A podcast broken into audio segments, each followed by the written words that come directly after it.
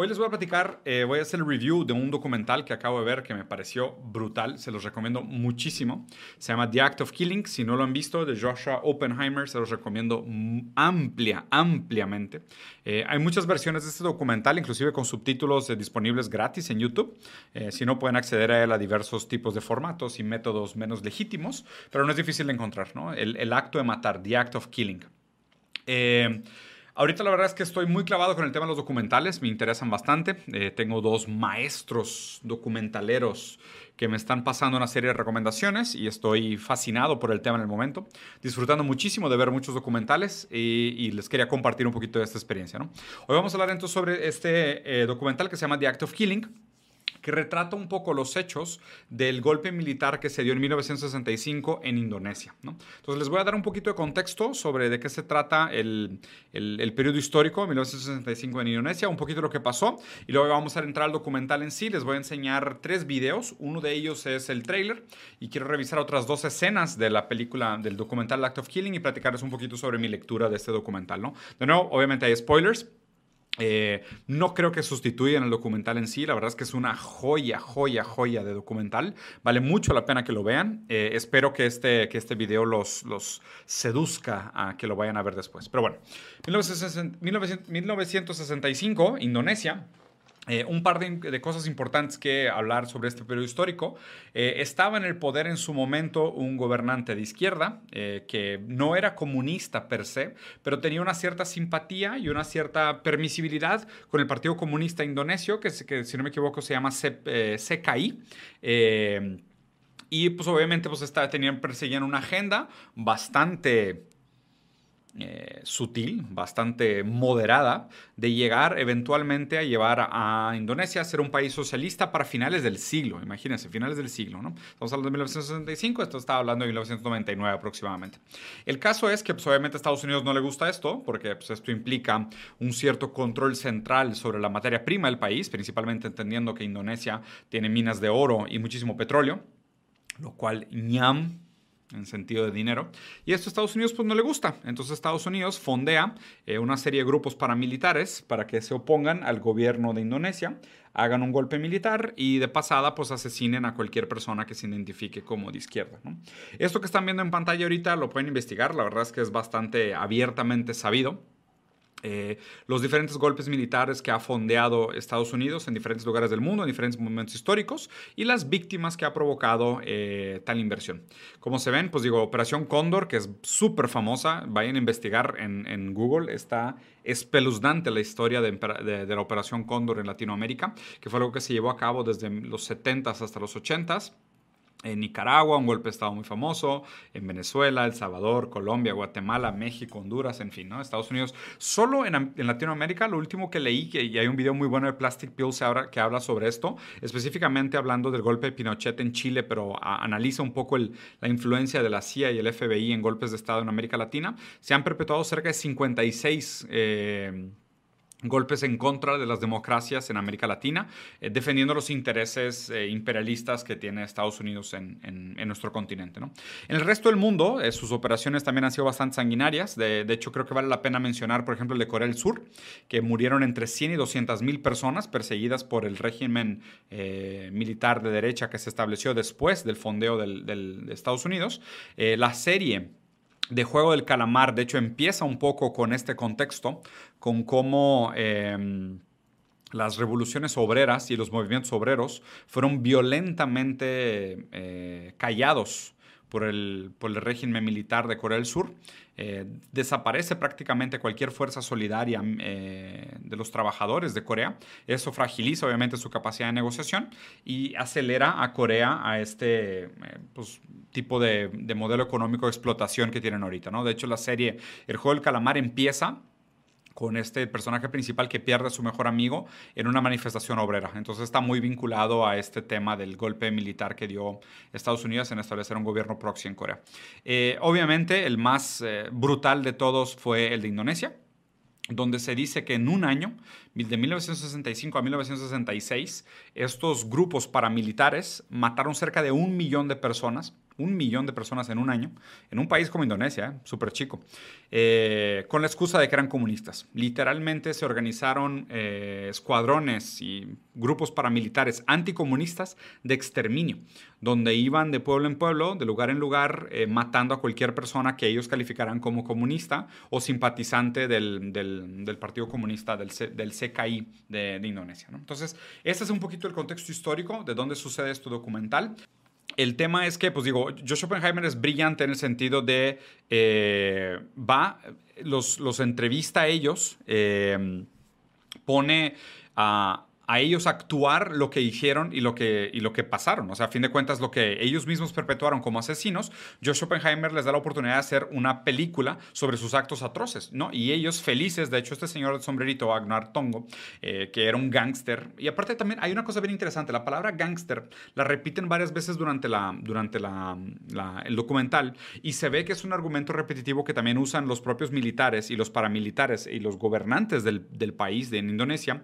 Al parecer, la pronunciación de gangster en, en el idioma suena como Freeman o algo así, como hombre libre. Entonces todo el tiempo te dicen, ¿quiénes son los gangsters? Los hombres libres, ¿no? Los que hacen lo que quieren. Y aquí pues obviamente resuena mucho esta frase griega de eh, los fuertes hacen lo que quieren y los débiles toleran lo que tienen que tolerar. Entonces obviamente aquí los gangsters constantemente son estos hombres que viven por arriba de la ley, ¿no? Todos son hombres, todos son homofóbicos, todos hacen bromas de terrible gusto sobre las mujeres y los homosexuales, estas bromas de formación reactiva de su propia falta de virilidad, pero que constantemente tiene que ser reafirmada como en esta potencia sexual que seguramente carecen en la vida real.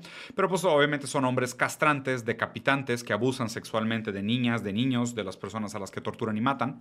Eh, y pues actúan ellos toda su fantasía de, asesinato, ¿no? De hecho, el, nombre del documental, el acto de matar, está bien interesante porque todo el documental se trata de actuar aquello que hicieron como matar. Entonces, no es solo el acto de matar como el acto en sí, el acto, sino como un acto, como una puesta en escena, como el hecho de tener que revivir aquellos actos primeros, actuándolos nuevamente, reivindicando su postura, rejustificando aquello que hicieron.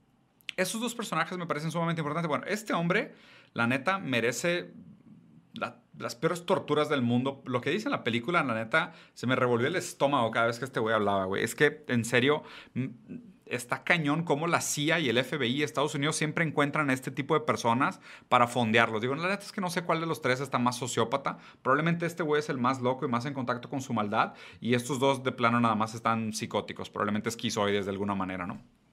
Pero es bien interesante cómo constantemente durante toda la película justifican sus actos y lo que hicieron. Y aparte se sienten como personajes fantásticos, o sea, personajes épicos de merecemos esta fama y lo que hicimos y fue una manera más humana de matar comunistas y, lo logramos de una manera impresionante y demás, ¿no?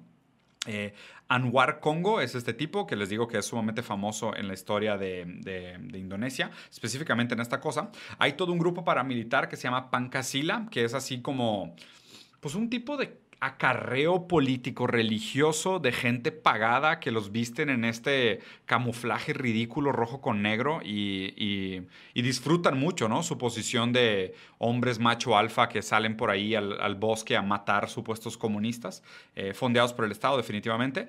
Esta entrevista también está terrible cuando dicen de que pues ellos son unos genios por haber desarrollado un sistema más eficiente y más humano para exterminar comunistas. Güey, es que este tipo de cosas me da me da un frío en la columna. Eh, y ahora que escucho toda esta gente promoviendo y defendiendo eh, los movimientos protofascistas de derecha en Latinoamérica, como Bolsonaro, como este tipo que está, que está en, la, en, la, en la segunda ronda en Colombia, es que este, es el tipo de pensamiento que fondea la CIA, güey. O sea, este es, este es el peligro real, esto es el miedo real de... Y vayan a investigar todo el tema de Operación Cóndor, además de esta de de Indonesia para que vean lo peligroso y lo, complicado y lo terrible que son estos casos, ¿no? Lo cool de nuevo, como les dije, Josh Oppenheimer entonces lo que hace es que les dice, bueno, tú dime qué necesitas y volvemos a actuar. Eh, tus asesinatos. O sea, no les dices asesinatos, pero volvemos a actuar tu vida, ¿no? Entonces está bien interesante porque ellos se meten como en este papel de siempre quise ser estrella de cine y una buena película tiene que tener una trama interesante y tiene que tener amor y aventura y, el sadismo.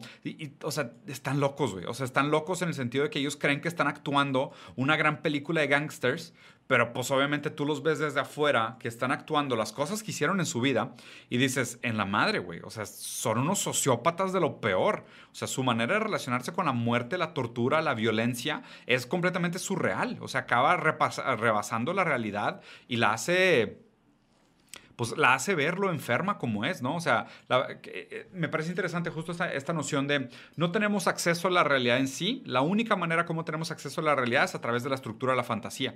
Entonces, hay que hacer una película fantástica sobre la realidad para tener acceso a la realidad misma, porque un recuento de ella, pues no, no sería tan impactante como es, ¿no? Hay una otra escena que también la vamos a revisar, que es donde él mismo, y, no sé cómo le hizo George Oppenheimer para que este güey aceptara, pero le dice, en esta escena tú vas a actuar como comunista y tus amigos te van a torturar a ti. Pero está brutal porque todo el tiempo tú lo estás viendo a él como, o sea, cómo él está tratando de ponerse en el lugar de la víctima y como él le tapan los ojos y, lo golpean y, siente este, este sentimiento de abuso y, y está sufriendo, ¿no? Después, esta, esta voz que hice aquí no es de esta escena, ah, de hecho es de esta escena, donde él está hablando con un amigo de él, que era un amigo que también era un torturador y asesino, pero este güey como que está un poco más consciente de los riesgos del documental y le dice, si logramos hacer que esta película funcione, le vamos a dar una vuelta a la narrativa histórica de lo que sucedió en Indonesia en el 65. Y, y obviamente, porque Todavía en Indonesia se defiende el discurso oficialista de que este golpe de Estado se llevó a cabo porque los, porque los comunistas querían robarse el país y eran sumamente crueles, cuando ni al caso. La verdad es que tenían un, plan bastante moderado de llevar a Indonesia a ser un país socialista para finales del siglo. Y, y, para frenar eso, dieron este golpe militar y asesinaron un millón de personas, en su gran mayoría inocentes. En su gran, a ver, en su gran mayoría. Pues probablemente todos inocentes, porque de hecho el documental empieza con una frase bien bonita de Voltaire que dice el, asesinato es el crimen más eh, espantoso que existe, a menos de que se cometa en masa y al sonido de trompetas. O sea, como diciendo, matar a una persona es de los crímenes más atroces y grotescos que se puede cometer, a menos de que mates a miles o millones de personas en este caso y con el sonido de trompetas, o sea, oficializados, ¿no? Legitimizados por, un, por una ideología, que fue justo lo que pasó aquí. Estados Unidos entonces fondea a este, de hecho, ¿cómo se llama? Cambridge Club. Se me hace que hay un Club de Cambridge, que son cinco economistas eh, de Indonesia que se graduaron de la escuela de Cambridge y regresaron con teorías económicas a Indonesia. Muy parecido a los Chicago Boys en Chile eh, y obviamente muy parecido también al golpe de Pinochet, pero aquí, aquí fue pues, bastante más brutal ya, que de, ya de la fuerza que tenían estos grupos paramilitares. ¿no? Entonces este güey, el que es amigo de, de Anar, le dice, oye, si logramos, si se cuenta bien esta película, se va a revertir la narrativa. Se va a revertir la narrativa y vamos a quedar nosotros como los malos porque pues nosotros fuimos sumamente crueles con los comunistas, que definitivamente no eran estos monstruos como los pintábamos, ¿no? Y después también me parece brillante porque en otro momento de, la entrevista con él, eh, pues realmente después de mucho tiempo sí se les castigó en una corte en, Holanda, si no me equivoco, pero hay una parte donde están entrevistando a este mismo señor, el que hace la lectura de de la inversión de la historia hegemónica y dice, los vencedores deciden qué es un crimen de guerra, ¿no? Muy Walter Benjamin en el sentido de eh, los vencedores son los que cuentan la historia, pero no sabremos la historia real hasta que no reivindiquemos a los perdedores. Y aquí está bien raro, él dice, no, pues ¿qué, qué está mal? ¿no? O sea, ¿por qué, ¿por qué nos vienen a culpar a nosotros? ¿Por qué nos están investigando a nosotros si realmente, pues digo, pues que vayan a investigar el crimen de Caín y Abel? O, la invasión de Estados Unidos a, Irak buscando armas de destrucción masiva, ¿no? O sea, él mismo lo dice, pues es que ellos, como son poderosos, como son los ganadores, ellos te dicen lo que está bien y está mal, ellos te dicen lo que, es, un crimen de guerra. El que gana decide lo que es un crimen de guerra. Él dice, en algún momento vamos a quemar la Convención de Ginebra y vamos a poner la Convención de Yakarta. Y cuando esté la Convención de Yakarta, ya no nos van a poder culpar de crímenes de guerra. Los vencedores deciden que es un crimen de guerra, ¿no? Está súper sociópata todo esto.